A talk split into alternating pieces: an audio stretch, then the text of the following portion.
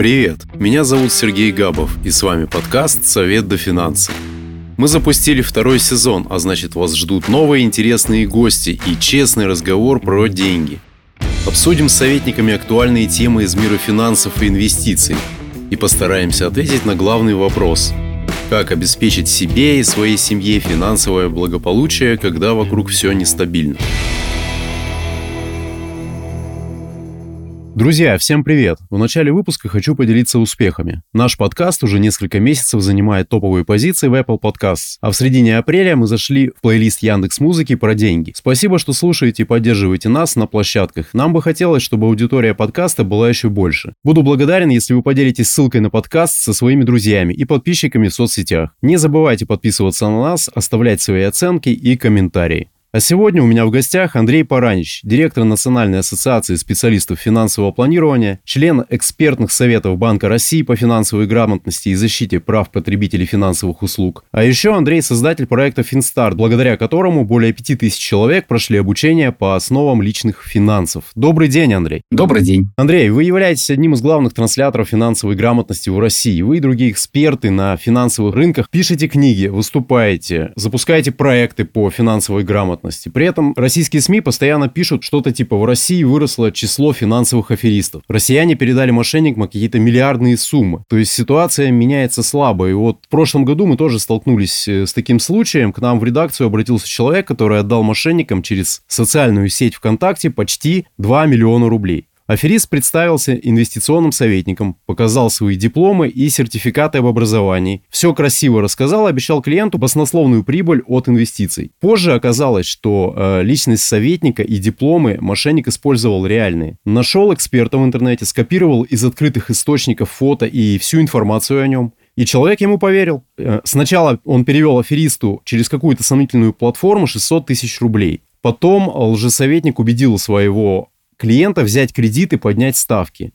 Когда деньги были отправлены, естественно, мошенник пропал. Телефон оказался недоступен, а заявление в полицию, насколько я знаю, результатов не принесло, денег никто не вернул. Таких историй в интернете много.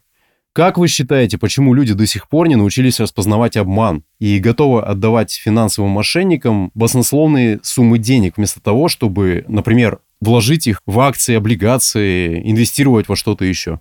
Сергей, тут беда в том, что вполне вероятно, что человек думал, что он вкладывает деньги и вкладывает деньги правильно. А, есть такое понятие ложная финансовая грамотность, э, то есть когда э, наличие какого-то небольшого количества знаний э, гораздо хуже, чем вообще их отсутствие. А, поэтому сказать, почему не распознают, вот мошенники как раз на острие прогресса. Они прекрасно изучают свой опыт общения с клиентами, ну, клиентами мошенников, если их можно так назвать. Они изучают нормативную базу, они изучают, какие темы сейчас наиболее интересны для потенциальных потенциальных жертв мошенничества, и из этого выстраивают совершенно прекрасные стратегии, как сделать так, чтобы а, человек а, поверил предложению и отправил деньги, тем самым обеспечив им а, вот это незаконное обогащение. Поэтому сказать, что ситуация изменится, поскольку есть различные программы повышения финансовой грамотности, я не могу. А, все равно будет огромное количество а, различных схем, которые будут созданы с целью а, украсть деньги у доверчивых граждан. Все равно будут люди, которые будут этим схемам верить, и будут потери. На что обратить внимание и как распознать? Ну, наверное, надо взять за правило, что все, что вам непонятно, должно попадать под подозрение. Также все, что не рыночное, тоже должно вызывать э, очень серьезное подозрение. Ну вот расшифрую, например, про нерыночное. Э, у нас есть э, ставки по депозитам в банке. А, их проверить очень легко. То есть можно посмотреть на ставки в Сбербанке, можно зайти на какой-нибудь агрегатор, там, на какой-то сайт, где публикуется большое количество предложений банков, и увидеть, что уровень ставок по депозитам в банках находится, ну, например, на уровне 7% годовых. А, если какой-то человек, представляясь неважно кем, инвестсоветником, сотрудником Сбербанка или еще какой-либо организации. То есть, если какой-то человек говорит, что можно абсолютно гарантированно получить доходность 20% годовых, то это предложение явно не рыночное, поскольку вот гарантированная доходность, она может быть на банковском депозите, а мы видим уровень ставок а, вот как раз существенно меньше. То же самое относится и к рынку ценных бумаг, э, и э, там, к любым другим рынкам. Можно зайти на какой-либо сайт, ну, например, это может быть а, информационное агентство Интерфакс, это может быть сайт Московской биржи и ряд других официальных организаций, которые публикуют реальную статистику по соответствующему рынку. И посмотреть, какие результаты приносили те или иные инструменты за последние несколько лет. И если те предложения, которые озвучивает контрагент, отличаются от реальности, то такое предложение, конечно, дальше рассматривать нельзя. Еще один момент – это вопрос вот такой а, излишней доверчивости, что ли, к тому человеку, который звонит или который пишет. А, и это в какой-то степени излишняя доверчивость э, к опубликованной информации. То есть, например, на страничке в интернете написано, что человек инвестиционный советник. К сожалению, большое количество людей не будет проверять эту информацию, а проверять эту информацию нужно. То есть нужно не полениться, а, зайти в реестр инвестиционных советников, проверить, действительно является человек а, инвестиционным советником, если он представляется, а, поискать информацию об этом человеке в других местах, поискать какие-то отзывы о работе этого советника. То есть все-таки провести какую-то домашнюю работу перед тем, как двигаться в отношениях с этим человеком дальше. Но различные социальные опросы показывают, что такое понятие, как а, патернализм и доверие к авторитетам в нашем обществе достаточно высоко, поэтому а, уверен, что все-таки далеко не все будут следовать этой рекомендации и а, стараться проверить всю входящую информацию. Ну, тем более, что это достаточно трудоемкий процесс. Как минимум, получается, нужно сравнить э, доходность, предлагаемую мошенникам, так его назовем, и реальную доходность на бирже. Или, например, посмотреть бенчмарк, э, индекс московской биржи, если мы говорим об акциях на фондовом рынке России, да, и, к примеру, там 11%, а вам предлагают 30% в месяц, это первое, что должно насторожить. Совершенно верно. Причем я вот обращаю внимание, что мы не говорим про какую-то очень высокую доходность. То есть, вот это понятие, оно очень расплывчатое, и кому-то высокой доходностью кажется 100% годовых, а кто-то и 20% годовых считает очень высокой привлекательной доходностью. А, и, кстати, есть а, ряд пирамид, в том числе за рубежом, а, в которых обещали, в общем-то, не очень высокую доходность по меркам, например, пресловутого МММ. То есть шла речь о доходности в районе 15-17% годовых. Но, тем не менее, это была мошенническая схема. А, то есть нужно обращать внимание именно на нерыночность предложения. То есть когда мы сравниваем а, рыночные предложения с аналогичными условиями и видим, что вот это предложение выбивается из общего ряда. То есть а, при определенном уровне гарантии нам дают слишком много. Ну, или мы видим статистику, что, которая не подтверждает реальность вот этого предложения. Ну, и еще одно правило, которое я, наверное, сюда бы добавил, это то, что хорошо, нам кажется, что доходность не так уж и выбивается из рыночных реалий. Еще одно очень важное правило, которое нужно прям усвоить и э, не пренебрегать им никогда, это то, что если ты не понимаешь, как работает финансовый инструмент, о котором говорит э, контрагент, то нельзя этот инструмент использовать. А, неважно, что ты не делаешь эти сделки сам. А, человек говорит, что он в этом уже разобрался, он профессионал и так далее. Но если э, ты сам не понимаешь, как это работает, то нельзя этим пользоваться. То есть сначала надо потратить время, э, и это не просто прочитать какую-то просветительскую статью в интернете. Это действительно потратить время. То есть, если мы говорим, например, про относительно сложный финансовый инструмент, на который часто ссылаются мошенники, ну, что-нибудь типа бинарных опционов или фьючерсных контрактов, то на то, чтобы понять, как эта штука работает, придется потратить несколько недель. Э, и если вы не готовы потратить это время на то, чтобы вникнуть в этот процесс, то лучше отказаться от этого инструмента совсем – а чем вляпаться в историю, вот схожую с тем, что вы рассказали о том, э, когда человек перечислил несколько миллионов непонятному контрагенту на непонятные сделки. Но в этой истории есть еще один интересный нюанс. Это, кстати, возвращаясь к вашей мысли о том, что мошенники действуют на острее технологий, да, занимаются искусно социальной инженерией. Клиент проверил советника в реестре Банка России, и он там был, потому что за основу был взят работающий советник с лицензией от Банка России. И здесь возникла проблема коммуникаций, то есть, э, очевидно, авторизованных каких-то платформ, через которые он мог бы получить напрямую доступ к проверенному советнику. Например, такой специальной площадкой является сервис советники инвестора но он им не воспользовался в данном случае. Ну, я здесь хочу обратить внимание несколько на другой момент. Э, когда мы говорим о легальном, реальном статусе инвестиционного советника в терминах э, закона о рынке ценных бумаг э, и, соответственно, в, терминах нормативных актов Банка России, то вообще-то инвестиционный советник не может принимать на свои счета деньги клиента.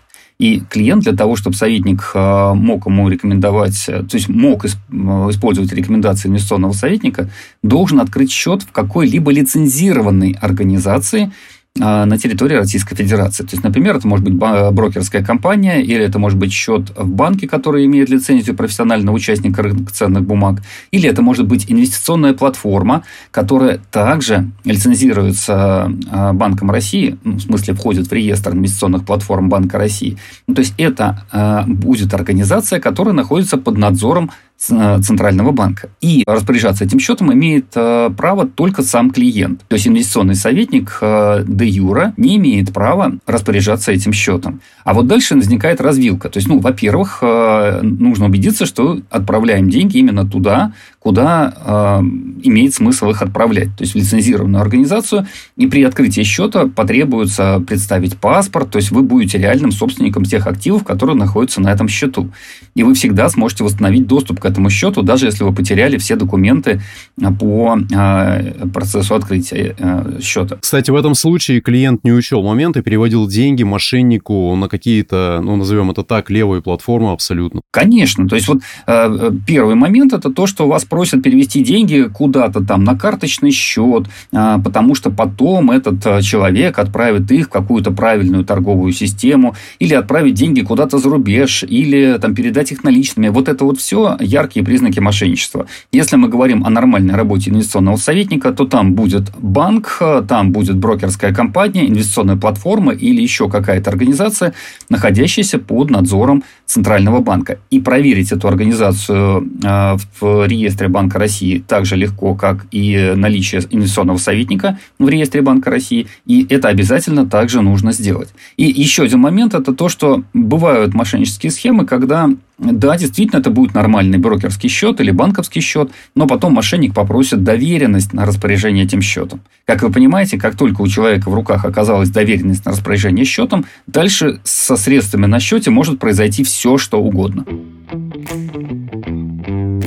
Сегодня существует сотни блогов и телеграм-каналов про финансы. В прошлом году портал financer.com опубликовал рейтинг самых популярных финансовых блогеров России. В один список из 30 человек попали люди с самым разным уровнем экспертизы. В нем оказались и инвестиционные советники, такие как э, Юлия Кузнецова, Евгений Коган, финансовые обозреватели, известные в России, Леонард и Кира Юхтенко из Mias Future. Но в этом же рейтинге оказались и фамилии, которые вызывают большие вопросы. При этом у них э, миллионная армия подписчиков. Люди готовы покупать их обучающие курсы, что они активно и делают и тратят большие деньги. В соцсетях достаточно много блоков, авторы которых еще вчера были travel или бьюти-блогерами, а сегодня уже дают советы про финансы и инвестиции, предлагают курсы обучения. Как понять, кому из блогеров можно доверять? Стоит ли платить деньги за их курсы? Очень сложный вопрос. Вот, казалось бы, я должен привести какой-то перечень э, признаков. Раз, два, три, и вот э, вуаля, мы можем выбрать, э, относится человек к тем людям, которым можно доверять или не относятся. Но нет.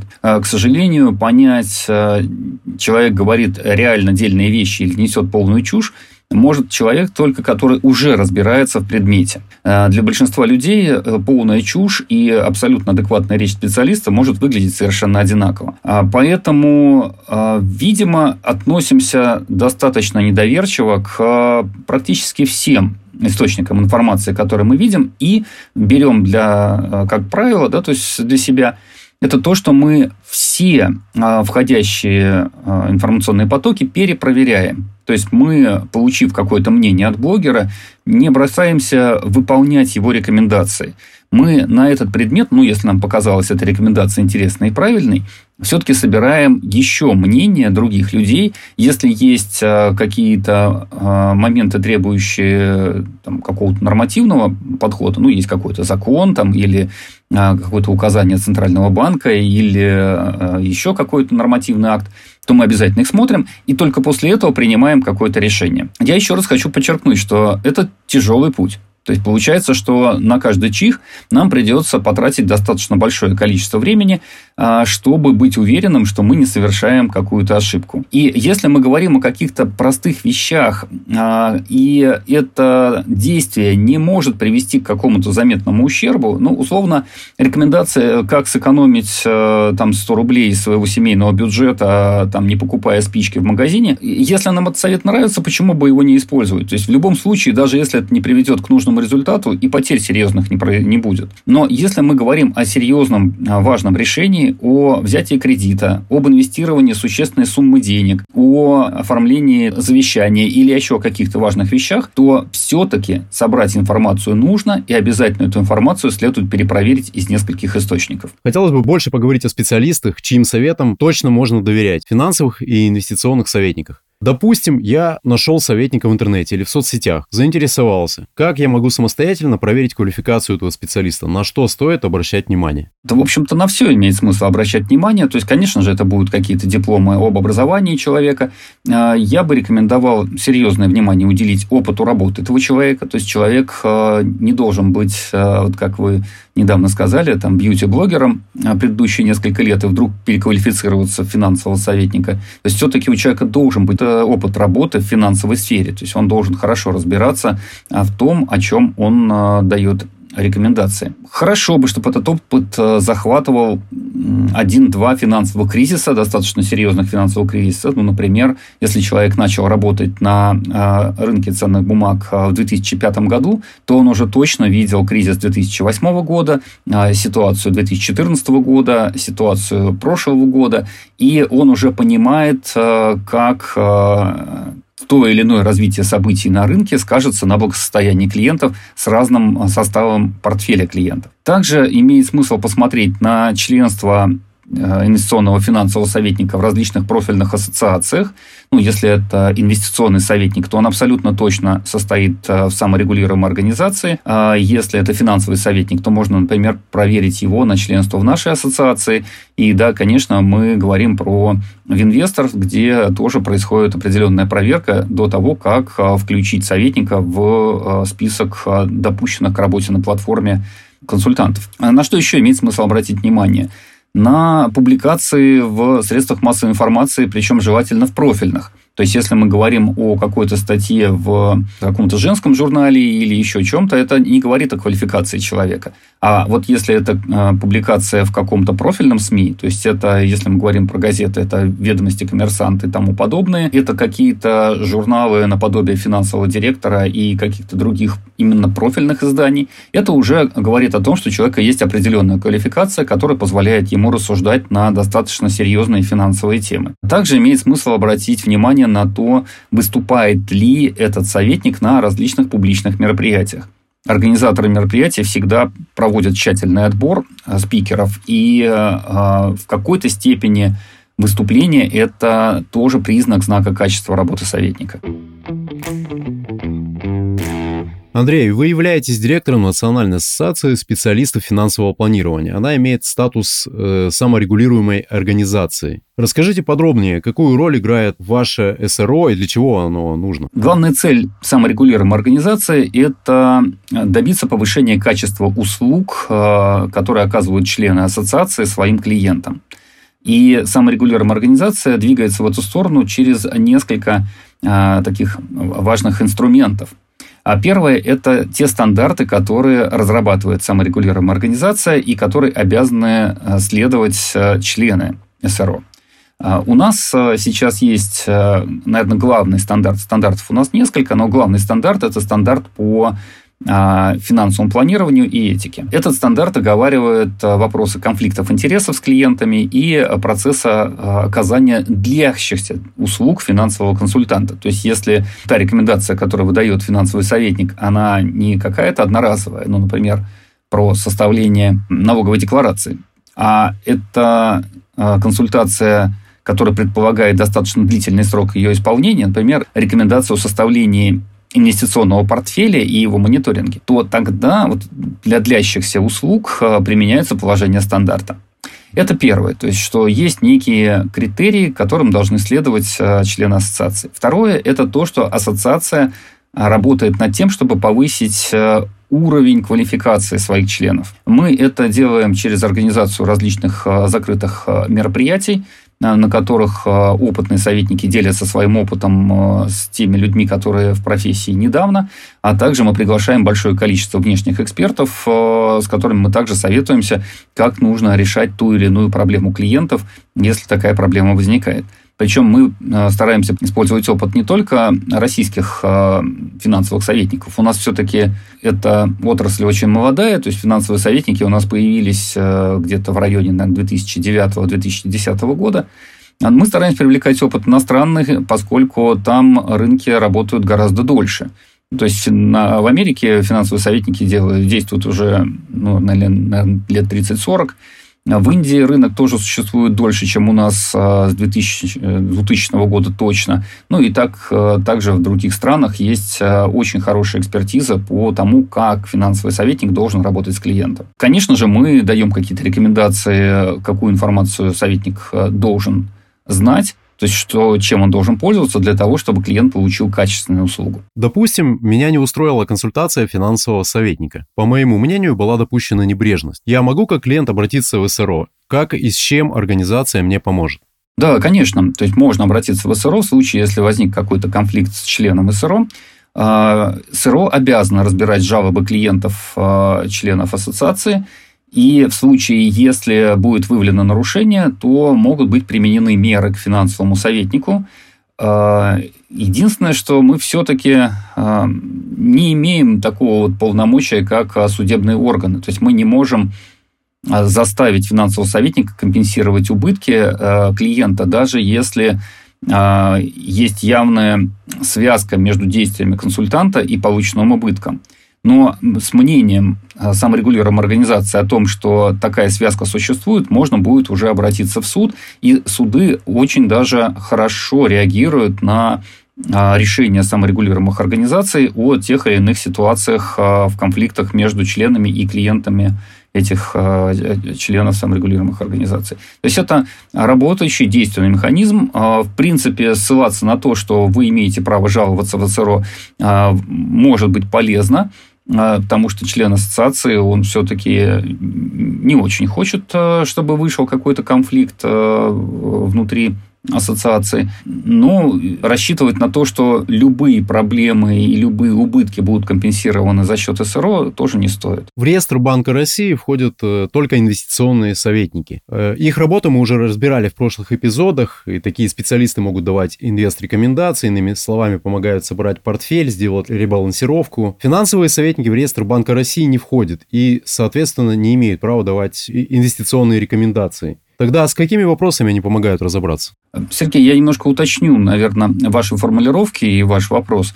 А, финансовый советник – это просто более широкий термин, чем инвестиционный советник – то есть финансовый советник может быть и инвестиционным советником тоже. И вот в частности в нашей ассоциации, в которой сейчас состоят 98 финансовых советников, часть из них является инвестиционными советниками, входящими в реестр Банка России. А при этом инвестиционный советник э, может быть финансовым советником, а может и не быть финансовым советником, если он решил, что он занимается только узким вопросом э, выдачи индивидуальных инвестиционных рекомендаций по а, рынку ценных бумаг. Поэтому, когда мы говорим об индивидуальных инвестиционных рекомендациях, это однозначно инвестиционный советник. Но вот все остальные вопросы – это уже более широкое понятие, то есть финансовый советник. Все остальные вопросы – это, например, налоговое консультирование. То есть спрогнозировать налоговые последствия тех или иных действий на рынке ценных бумаг или не только на рынке ценных бумаг. То есть э, налоговые последствия любых решений э, человека, связанных с финансами. Придумать, как э, профинансировать ту или иную цель или задачу. То есть, как лучше купить себе недвижимость с помощью кредита, с помощью инвестиций, просто накопив деньги а, или еще каким-то другим путем. То есть, какие финансовые инструменты будут использованы для достижения того или иного результата. Со, построить финансовый план на достаточно длительный срок или не на очень длительный срок, то есть на год, на 5, на 20 лет до конца жизни и так далее. Разобраться с вопросами страхования, причем страхование как рискового, то есть это может быть и ОСАГО, это может быть э, вопрос страхования жизни при поездке за рубеж, это может быть накопительное страхование, инвестиционное страхование и много других видов страхования также. Это вопросы передачи капитала по наследству. Это вопросы, э, в том числе, например, переезда в другую страну, поскольку э, такой переезд тоже предполагает огромное количество различных финансовых решений и так далее. То есть финансовый советник – это про все, что связано с личными финансами. Спасибо, теперь стало понятнее. И позволю себе один личный вопрос, Андрей. Я фанат путешествий, мой отец геолог и в детстве месяцами жил в палатках в полевых условиях, позднее сам объехал много стран. Прочитал, что вы прошли Великую Гималайскую тропу за 140 дней. Для меня это на уровне личного подвига. Можете поделиться, как, почему, зачем? Ну, да. Я давно хотел побывать во многих местах Непала, и э, многие места, куда я действительно хотел попасть, э, это очень труднодоступные районы, э, и отдельно съездить туда – это такая экспедиция месяца на два. А, а вот если сразу все, то получается, что ты из одного труднодоступного места переходишь в другое, и как бы одним махом можешь посмотреть э, огромное количество совершенно уникальных мест. И э, вот в какой-то момент я решил, что ну да, действительно надо. То есть сколько можно уже откладывать, там моложе не становимся, ситуация ни в экономике, нигде все равно кардинально не меняется. То есть, э, и, наверное, в изрядной степени это в том числе эксперимент по финансовому планированию, поскольку 140 а, дней в Непале – это не только, собственно, финансирование самого путешествия, что а, относительно затратная история, но все-таки не, не столь болезненная, а это вопрос, а как позволить себе исчезнуть из деловой жизни на 140 дней – а, отказавшись от получения там, привычной зарплаты и так далее, и при этом не разрушить свое финансовое благосостояние, а вернувшись обратно, продолжить нормально трудовую деятельность, а, включиться обратно в работу а, и не уничтожить полностью весь там, объем сбережений, который был сделан к моменту старта. То есть подготовка заняла достаточно много времени, то есть я где-то в течение года, наверное, готовился к э, этому путешествию и физически, и с точки зрения выстраивания бизнес-процессов и различных финансовых процессов. И да, в итоге я получил совершенно потрясающий опыт и э, вот такого финансового планирования в реальном времени, и э, совершенно потрясающий опыт путешествия по границе между Непалом и Тибетом, по высокогорью, по вот этой большой гималайской тропе. Я не могу сказать, что это рекомендую всем, поскольку это весьма серьезное испытание э, и в физическом плане, и в финансовом плане. Но я очень доволен этим решением, и э, если бы я принимал это решение вновь, я бы снова решил, что мне обязательно надо это сделать. Такая большая цель, и в данном случае финансовое планирование тоже помогло. Без финансового планирования, я думаю, что это было бы в принципе невозможно. Хороший пример, да, для финансового планирования. Андрей, в завершение беседы обычно я прошу гостей дать несколько советов, но от вас мне хотелось бы получить конкретную рекомендацию.